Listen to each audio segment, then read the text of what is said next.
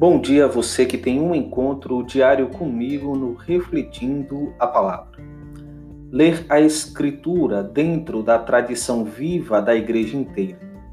Consoante um adágio dos padres. Sacra Scriptura principalius est in corde ecclesia quam in materialibus instrumentis scripta.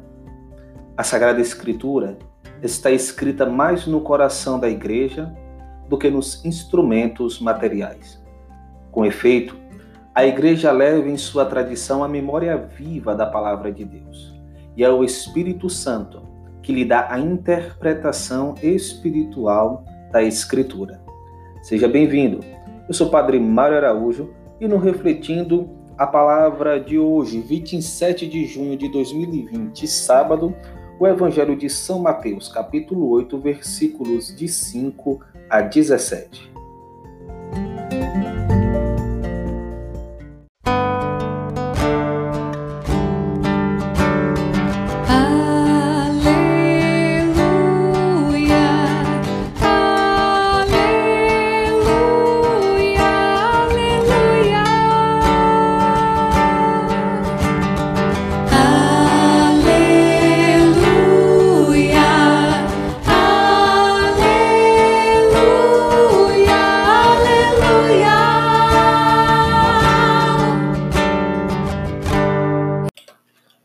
O Senhor esteja convosco, Ele está no meio de nós. Proclamação do Evangelho de Jesus Cristo, segundo Mateus. Glória a vós, Senhor. Naquele tempo, quando Jesus entrou em Cafarnaum, um oficial romano aproximou-se dele, suplicando: Senhor, o meu empregado está de cama lá em casa, sofrendo terrivelmente com uma paralisia. Jesus respondeu: Vou curá-lo. O oficial disse: Senhor, eu não sou digno de que entres em minha casa. Diz uma só palavra e o meu empregado ficará curado. Pois eu também sou subordinado e tenho soldados sob minhas ordens.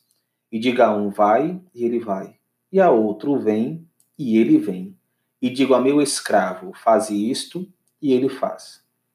Quando viu isso, Jesus ficou admirado e disse aos que o seguiam: Em verdade vos digo, nunca encontreis em Israel alguém que tivesse tanta fé. Eu vos digo: muitos virão do Oriente e do Ocidente, se sentarão à mesa no reino dos céus, junto com Abraão, Isaque e Jacó, enquanto os herdeiros do reino serão jogados para fora nas trevas, onde haverá choro e ranger de dentes. Então Jesus disse ao oficial: Vai e seja feito como tu creste. E naquela mesma hora o empregado ficou curado. Entrando Jesus na casa de Pedro, viu a sogra dele deitada e com febre. Tocou-lhe a mão e a febre a deixou. Ela se levantou e pôs-se a servi-lo. Quando caiu a tarde, levaram a Jesus muitas pessoas possuídas pelo demônio. Ele expulsou os espíritos com sua palavra e curou todos os doentes para que se cumprisse o que foi dito pelo profeta Isaías. Ele tomou as nossas dores e carregou as nossas enfermidades. Palavra da salvação, glória a vós, Senhor. Que as palavras do Santo Evangelho perdoem os nossos pecados e nos conduza à vida eterna. Amém. Um pagão se aproxima de Jesus para lhe fazer um pedido mas não para si mesmo, e sim para seu empregado. Vendo em foco, ainda que discretamente, a universalização da salvação de Cristo, que se aproxima daqueles que eram distantes, nós também devemos recordar a experiência do que somos. Recordo-me de São Pedro quando diz: Vós, porém, sois uma raça escolhida, um sacerdócio régio, uma nação santa, um povo adquirido para Deus, a fim de que publiqueis as virtudes daquele que das trevas vos chamou à luz maravilhosa. Vós que outrora não erais seu povo, mas agora sois povo de Deus. Vós que outrora não tinhais alcançado misericórdia, mas agora alcançastes misericórdia. Podemos dizer que já fomos distantes e eis que agora Deus nos é proximidade. A misericórdia de Deus nos alcança. Rompe-se o privilégio judaico. Aquele homem pagão manifesta uma profunda fé. Essa realidade ele não diz de si mesmo, mas é o próprio Cristo que torna pública. Em verdade vos digo, nunca encontrei em Israel alguém que tivesse tanta fé. O oficial romano reconhece duas coisas: a sua indignidade e o poder da palavra de Cristo. Quantos de nós, na clara consciência da própria indignidade, não repete essas palavras ao Senhor? Não sou digno. Mas se confia na misericórdia e no poder de Deus. Dize uma só palavra. Este oficial pede pelo seu empregado, mas não só. Ele pede também por cada um de nós ele nos concede uma oração sincera e profunda, a súplica do pecador, do indigno, mas do homem e mulher de fé. É oportuno, como exercício espiritual, aproximarmos-nos de Cristo com este espírito de humildade, tendo consciência da nossa pequenez diante da grandiosidade de Deus. Eu tão pobre e indigno, Senhor, e na vossa onipotência escolhestes me amar na casa de Simão, no eixo da intimidade. O Senhor toca a sogra de Pedro e a febre a deixa. Uma presença que transforma, um toque que refaz. Seja na força da palavra dita de longe, seja na proximidade de um toque, o poder de Deus age sempre no coração daqueles que creem. O serviço, a condescendência, são realidades sentidas no Evangelho de hoje. O centurião, que na atitude de intercessão serve às necessidades do seu empregado. A sogra de Pedro, que impossibilitada de servir por causa da enfermidade, tem um exercício da diaconia devolvido com a saúde restabelecida. A cura da sogra de Pedro me faz pensar no que diz Jesus. Vosso Pai sabe o que vos é necessário antes que vós lhe peçais. Ela não pede, mas sua condição manifesta súplica. Jesus vê, compadece-se e cura.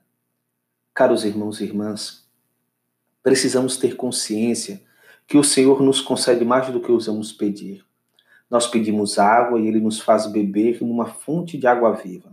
Nós pedimos pão e Ele nos oferta do verdadeiro pão descido do céu. Nós pedimos a cura e Ele nos dá a libertação de todos os males. Ele não necessariamente nos dá do que pedimos, mas nos concede o que necessitamos. Duas situações, duas curas em circunstâncias diferentes, mas uma única certeza. Em Cristo experimentamos as maravilhas de Deus, os sinais de libertação, a sensação, a experiência da salvação. Aqueles que participam nos sofrimentos de Cristo têm diante dos olhos o mistério pascal da cruz e da ressurreição, no qual Cristo, numa primeira fase, desce até as últimas da debilidade da impotência humana. Efetivamente, morre pregado na cruz. Mas, dado que nesta fraqueza se realiza ao mesmo tempo a sua elevação, confirmada pela força da ressurreição, isso significa que as fraquezas de todos os sofrimentos humanos podem ser penetradas pela mesma potência de Deus manifestada na cruz de Cristo.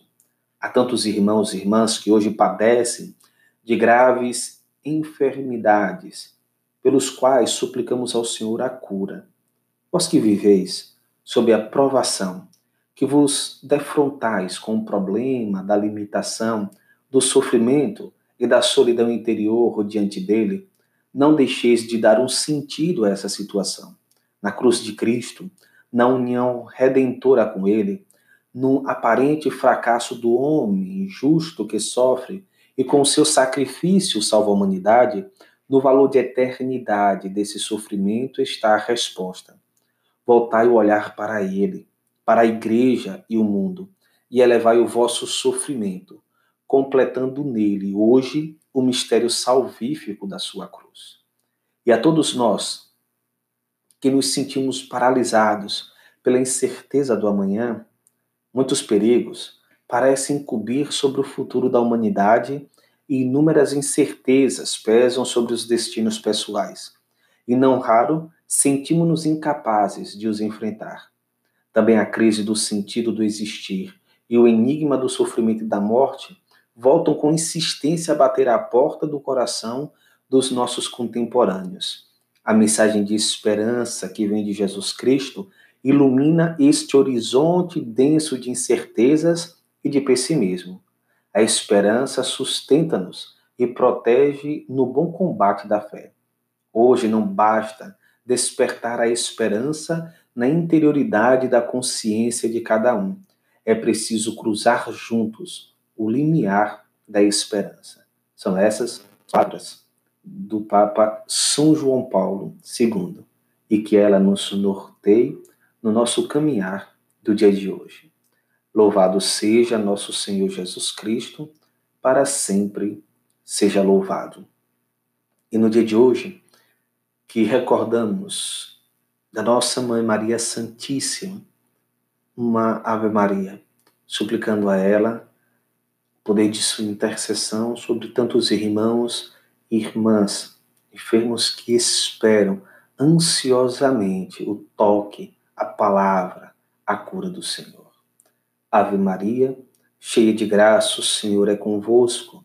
Bendita sois vós entre as mulheres, bendito é o fruto do vosso ventre, Jesus. Santa Maria, Mãe de Deus, rogai por nós, pecadores, agora e na hora de nossa morte. Amém. O Senhor esteja convosco, Ele está no meio de nós. Abençoe-vos o Deus Todo-Poderoso, Pai, Filho e Espírito Santo. Amém.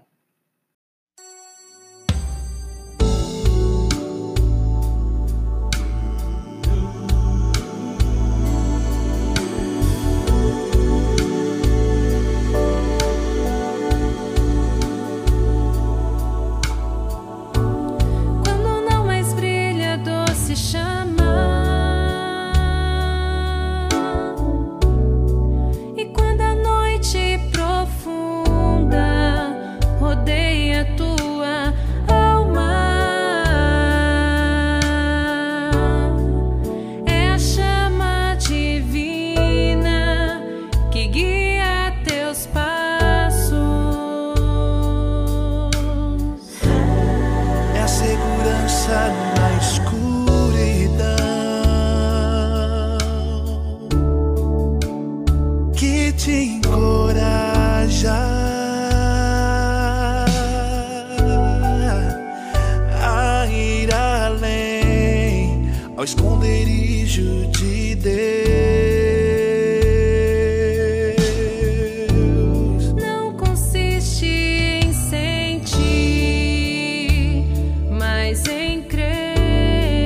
É tomar posse daquilo que não se vê, daquilo que não se vê.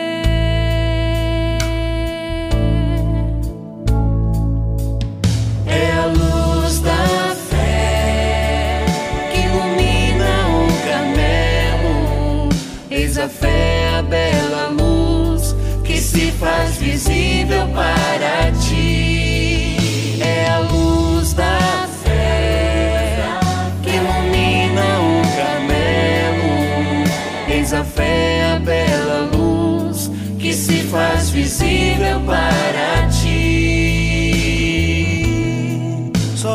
Pode iluminar-te para ires ao encontro de Deus.